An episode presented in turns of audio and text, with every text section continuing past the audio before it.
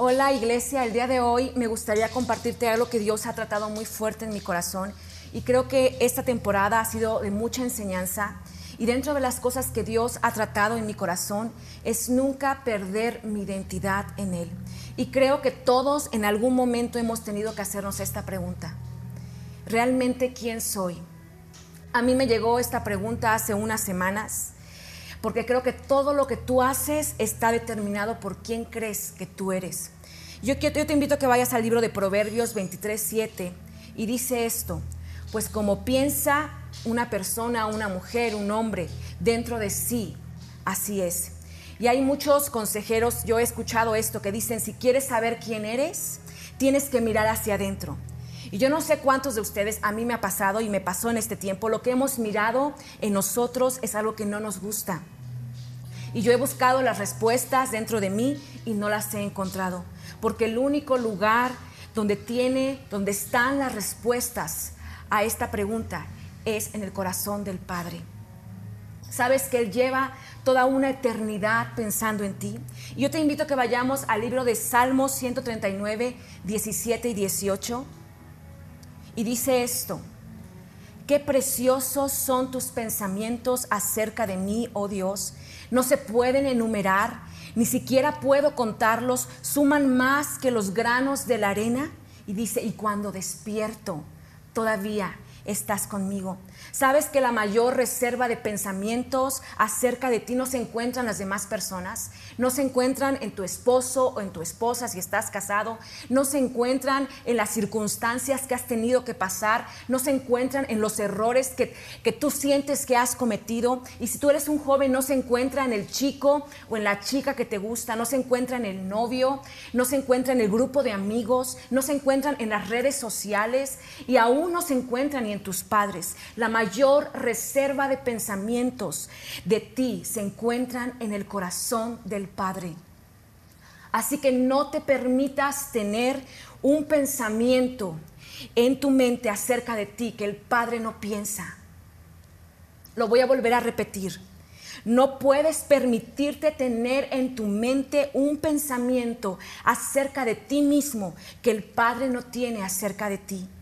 Yo no sé si te ha pasado a ti como a mí, que de pronto han habido circunstancias o situaciones que te han robado tu identidad, cosas que probablemente sucedieron cuando eras un niño, tal vez etiquetas que te pusieron, algún tipo de abuso o el crecer sin la, sin la presencia o sin la figura de un buen padre o una madre.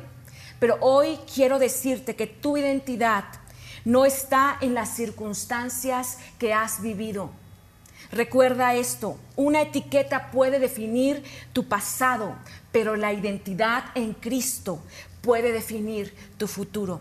Y mira, si el mismo Jesús tuvo que ir a la fuente de toda identidad, ¿cuánto más nosotros? Y yo quiero que me acompañes al libro de Mateo 3, 16 y 17.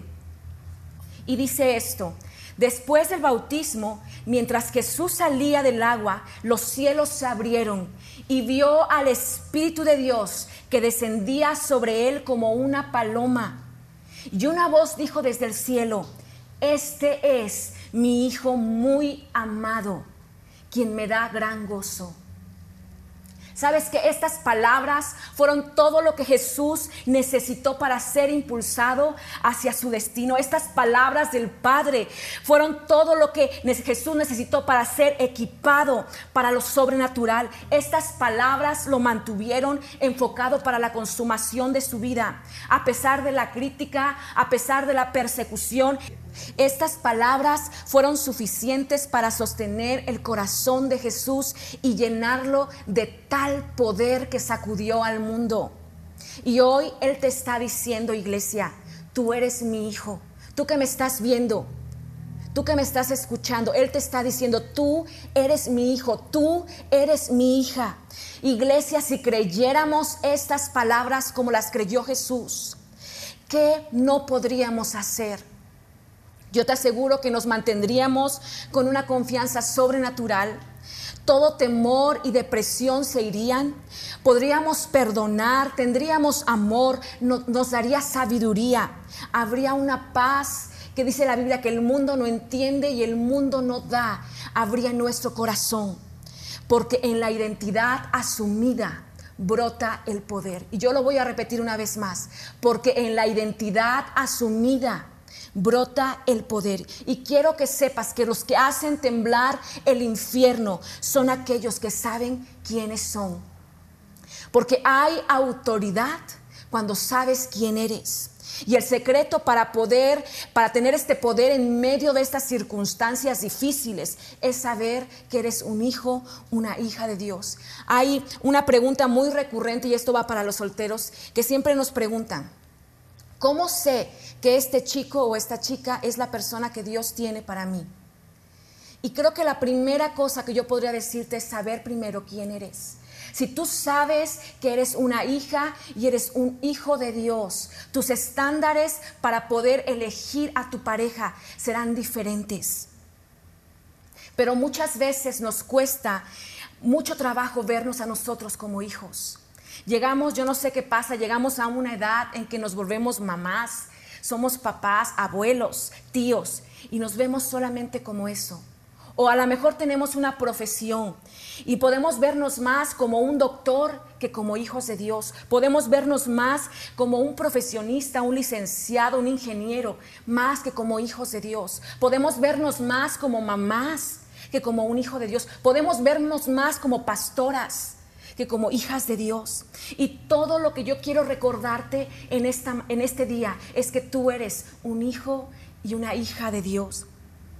Recuerda que le dijo Dios Padre a Jesús. Le dijo, eres mi hijo. Él no, no, le dijo, Jesús, eres un buen maestro, aunque Jesús era un buen maestro. Él le dijo, eres mi hijo. Y hoy Él te dice, no te, y Él te dice, eres mi hijo. No te está diciendo, eres un buen padre, eres una buena madre, qué bárbaro, eres un súper cristiano. Él te dice, eres mi hijo, eres mi hija. Tu identidad está en el eres mi hijo. El Padre no le dio a Jesús una función, le dio a Jesús una relación. Y Él no quiere darte una función, Él quiere darte una relación porque Él sabe que es mucho más importante ser que hacer.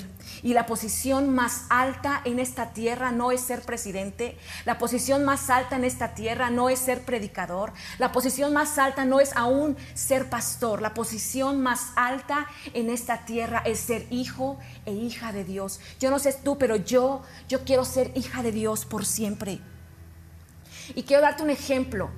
Yo no sé si te puedas imaginar, el día de hoy todavía existen monarquías Ah, existen reyes y yo creo que la única persona o las únicas personitas que harían que un rey se pudiera levantar a las 5 de la mañana sería sus hijos, sería el llanto de sus hijos diciéndole, papá, quiero que me traigas agua. Y yo creo que este rey, a pesar de ser un rey muy, muy ah, importante, se levantaría e iría a la cocina a las 5 de la mañana y traería un vaso de agua y se lo daría a sus hijos. Porque antes que ser rey, es Padre. ¿Tú qué quieres ser? Te, te, pregunto hoy, ¿tú qué quieres ser? Yo quiero ser una hija de Dios porque los hijos heredan la tierra. Y no sé cuántos de ustedes tienen hijos pequeños. Y en este tiempo que se escuchan tantas cosas, la caída de la economía, pérdida de trabajos, eh, a, familias que han perdido seres queridos y muchas otras cosas más. Pero yo no sé si te has puesto a ver a tus hijos pequeños. No sé si los has visto preocupados, no sé si han llegado contigo diciéndole, mamá, ¿qué vamos a comer hoy o qué vamos a cenar? Yo te aseguro que no. Es más, yo te aseguro que tu hijo no se levanta todas las noches y dice, mamá, cuando yo tenga 18 años y él tiene 5, tendré trabajo. Ellos no están nerviosos porque hay algo que, está en el corazón de nuestros hijos y algo que se nos ha olvidado cuando crecemos. Ellos saben que son hijos. Hay un mecanismo que está escrito en sus corazones, el ser hijos, pero por alguna manera, cuando crecemos, este mecanismo es desconectado de nosotros. No sabemos qué pasa, pero Jesús tuvo que recordarnos y decirnos, ¿por qué te afanas? ¿Por qué te preocupas? Y yo te invito a que vayas conmigo al libro de Mateo 6, 26 y dice esto, miren los pajaritos que vuelan en el aire ellos no siembran, ni cosechan, ni guardan semillas en graneros. Sin embargo, Dios el Padre que está en el cielo les da todo lo que necesitan y ustedes son más importantes que ellos. Dice, les da todo lo que necesitan. Así que no te preocupes, no te afanes. Y todavía va más adelante en el versículo 28 y 29 de Mateo 6. Y dice esto, aprendan de las flores que están en el campo, ellas no trabajan para hacerse sus vestidos. Sin embargo, les aseguro que ni el rey Salomón se vistió tan bien como ellas, aunque tuvo muchas riquezas. Y sabes que la base de nuestra confianza en todo este pasaje es que Dios, nuestro papá, cuida de nosotros. Así que no temas. Tú que estás temiendo, tú que estás preocupado, no temas, no te escondas, no permitas que las cadenas del miedo te esclavicen. Eres un hijo, no un esclavo. Y no hay nada que pueda destruir o separar del amor de Dios, nada que te pueda destruir. Y yo te invito a que vayas al libro de Romanos conmigo, Romanos 8:35, y dice esto, ¿acaso hay algo que pueda separarnos del amor de Cristo? ¿Será que Él ya no nos ama si tenemos problemas o aflicciones? Si somos perseguidos o pasamos hambre o estamos en la miseria o en peligro o bajo amenaza de muerte? Pero unos versículos, unos versículos antes dice esto en Romanos 8:32 dice, Dios no nos negó ni siquiera a su propio Hijo, sino que lo entregó por nosotros. Así que también nos dará junto con Él todas, todas, todas las cosas. Dice, Dios no nos negó ni a su propio Hijo. Lo más preciado que Dios te pudo dar es a su Hijo. Y si Él te lo dio, ¿cómo no podrá darte todo lo que tú necesitas? Cuando tú crees que el Padre te pudo dar a su Hijo, pero no crees que Él te pueda dar todo lo que tú necesitas para vivir, estás diciendo que lo que tú necesitas para vivir es de más valor que Jesús. Recuerda que eres hija y muchos podemos decir con confianza, este día es que yo pertenezco a Jesús. ¿Cuántos podemos decir yo pertenezco al Padre? Yo soy hija del Padre. Pero te has puesto a pensar que el Padre Celestial te pertenece a ti. Yo quiero que te remontes cuando eras un niño o eras una niña y cuando decías, esto es mío. Cuando decías, este es mi papá. Que tú sepas que el Padre Celestial te pertenece a ti. Y sabes que si tú tienes a tu papá, yo no sé si tienes, tienes en tu mente, a lo mejor no, no creciste con un papá, pero con una mamá o con un abuelo, con una abuela. Y cuando estabas pequeños y el, mundo podría, podría dar vueltas, pero mientras estuvieras en los brazos de tu papá, de tu abuelo, el mundo podía dar vueltas y tú estabas seguro. ¿Sabes qué? Podemos pasar por, por tormentas, pero si tenemos a nuestro Padre, entonces Él nos tomará de la mano y atravesaremos esas tormentas y traerá calma y saldremos más fuertes que antes. Podremos ser rechazados, pero si tenemos a nuestro papá, entonces tendremos su amor y aceptación. Las cosas tal vez pueden ir mal, pero si tenemos a nuestro Padre, todo, todo va a estar bien. Y aún nos da un ejemplo más claro ¿Cuántos somos papás? Yo soy, yo soy mamá de dos niñas y hoy te pregunto, ¿qué no harías o qué no has hecho por tus hijos como papá o como mamá? Probablemente has trabajado muy duro, probablemente has doblado turno para poder satisfacer las necesidades, para suplir las necesidades de tus hijos. ¿Y qué tal como mamás? Los defendemos como leonas sobre todos, ¿verdad? Aún nos hemos desvelado cuando han habido enfermedades, fiebres, y yo creo que no pensaríamos aún en arriesgar nuestras vidas por defenderlos a ellos, por salvar sus vidas. ¿Y cuántos de nosotros podemos decir, yo creo que soy buena madre? ¿verdad? Yo creo que tú dices, yo soy buen padre porque les he dado todo lo que ellos necesitan. Pero yo te invito a que vayas conmigo al libro de Mateo 7:11 y dice esto, pues si ustedes que son malos saben dar cosas buenas a sus hijos, cuánto más su Padre que está en el cielo dará cosas buenas a quienes se las pidan. Si nosotros que somos malos, esto dice la Biblia, sabemos cuidar de nuestros hijos y que estamos dispuestos a trabajar como lo hemos hecho de noche y de día y alimentarlos y a cuidarlos. Y dice la Biblia que somos malos. ¿Cuánto más el Padre bueno te dará ti, velará por ti, cuidará por ti, te protegerá. Y dice que ni siquiera la muerte te podrá arrebatar de sus brazos. No sé qué padre has tenido tú. Tal vez no has tenido un padre. Pero hoy quiero decirte, hay un versículo en el libro de Salmos 27:10 que dice, mis padres podrán abandonarme, pero tú me adoptarás como hijo. Así que si tú no has crecido con un padre en esta tierra, yo quiero decirte que tú no eres un huérfano. Y quiero recordarte que allá arriba tienes un padre que se ha enfrentado cara a cara a la muerte por amor a ti. No olvides que eres su hijo amado y esa es tu identidad. Hace unas semanas ah, yo estaba pasando por un tiempo ah, donde Dios me llevó a confrontarme y a decir, Ana, recuerda quién eres. Porque yo creo que con las muchas cosas que a veces pasamos se nos olvida y empezamos a vivir eh, el día a día como si todo fuera normal y, y se vuelve algo monótono. Y creo que Dios quiere recordarte en este día quién eres. Quiere recordarte que Dios te ama por sobre todas las cosas. Y Dios tiene algo para cada uno de nosotros. Sus planes, dice la Biblia, que para tu vida y para mi vida son de bien y no de mal. Y quiero que sepas que las cosas que has vivido, tú puedes decirme es que tú no sabes lo que yo he vivido. Tú no sabes las cosas que yo he pasado. Sabes que no importan las circunstancias que pensaste que te debilitarían. Dios no desaprovecha ninguna oportunidad para transformar esas situaciones y te han hecho fuerte, valiente y hoy no serías la persona que eres si no hubieras pasado estas situaciones y salido en victoria. Pero en el transcurso, de, de tantas batallas, en el fragor de la batalla, tal vez como a mí, se te han olvidado o se te ha olvidado quién eres. Y hoy quiero recordarte. Hoy te quiero recordar que eres su hijo, que eres amado, que eres fuerte, que eres suficiente y eres valiente. Y no importa en qué época de tu vida estés, quiero que sepas que Dios está contigo. Y tal vez ha sido un largo camino, pero Él ha estado, está y estará contigo.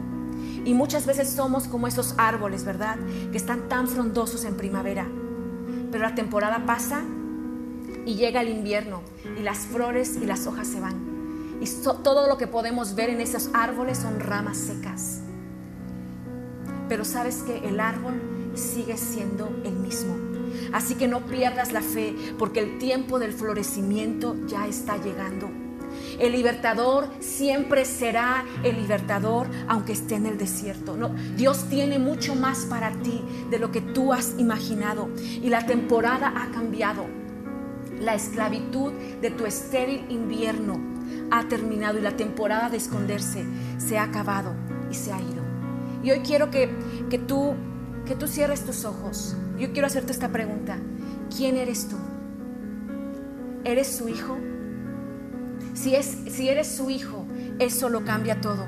Pero tal vez estás escuchando este mensaje y me estás diciendo, Ana, no estoy seguro que yo sea un hijo o una hija de Dios. ¿Cómo puedo asegurarme? ¿Y sabes cómo? Al hacer una pequeña oración y decirle, Señor, yo te acepto como mi Salvador, perdona todos mis pecados. Y dice que Dios nos adopta en su gran familia y a partir de ahí nos llama sus hijos. Y yo te invito a que, cierres tus ojos. Y si tú es la primera vez que escuchas esto y quieres hacer esta oración conmigo, te invito a que repitas esto. Padre Celestial, perdona todos mis pecados hazme nuevo. Te pido que vengas y seas mi Señor y Salvador. Mi vida ya no me pertenece, te la entrego a ti. Gracias por darme vida nueva. En el nombre de Cristo Jesús. Amén. Y yo te invito que si tú, tú has estado escuchando esta conferencia y dices, yo sé que soy hijo de Dios, pero a veces se me olvida. Yo quiero orar por ti. Señor, yo te pido en el nombre de Jesús por cada persona que nos está viendo que está viendo este video, por cada persona que está escuchando este mensaje, que pueda saber su identidad en ti. Que si tú no escatimaste a tu propio Hijo y lo diste por nosotros, ¿cómo no nos darás todo lo que necesitamos? Que tú te hagas real en sus vidas de cada uno de tus hijos. Señor, que sea algo que ellos puedan sorprender, sorprenderse Padre, que tú vengas y seas el Señor de sus vidas. Señor, si han estado pasando por tiempos de, soledad, de tristeza, han estado pasando por tiempos de duda, han estado pasando por tiempos de incertidumbre, que vengas y traigas tu abrazo sobre ellos, que el abrazo del Padre llene todo este lugar, que llene sus vidas. Padre, que ellos sepan que son hijos y que tú les perteneces a ellos. En el nombre de Jesús. Te damos gracias. Amén.